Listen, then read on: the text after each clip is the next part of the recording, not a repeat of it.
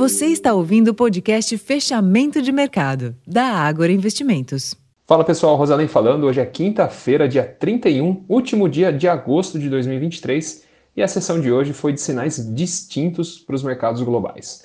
No exterior, dados mistos de inflação, trabalho, indústria e consumo nos Estados Unidos mantiveram expectativas de pausa no aperto monetário pelo Fed até abril de 2024, o que impulsionou a queda nos juros dos Treasuries e sustentou o avanço do índice Nasdaq.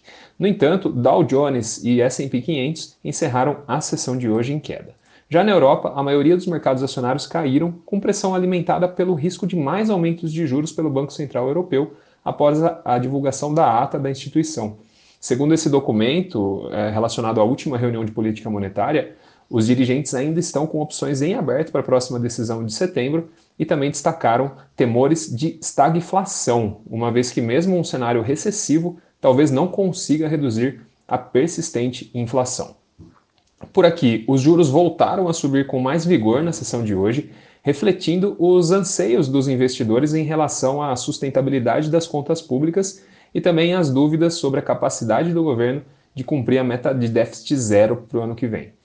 Essas incertezas aparentemente reduzem a chance de aumento no ritmo de cortes da Selic nos próximos meses, assim como a extensão total do ciclo de afrouxamento até o final de 2024, que está atualmente precificada na curva futura de juros.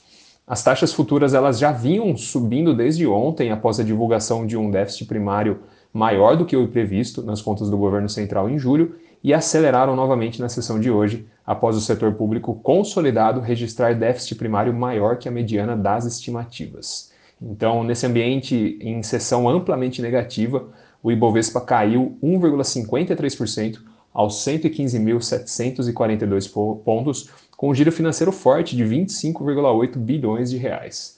No câmbio, o dólar avançou 1,68% frente ao real terminou o dia cotado ao 4,95. Pessoal, esses foram os principais destaques da sessão dessa quinta-feira. Vou ficando por aqui, desejando uma excelente noite a todos e até a próxima.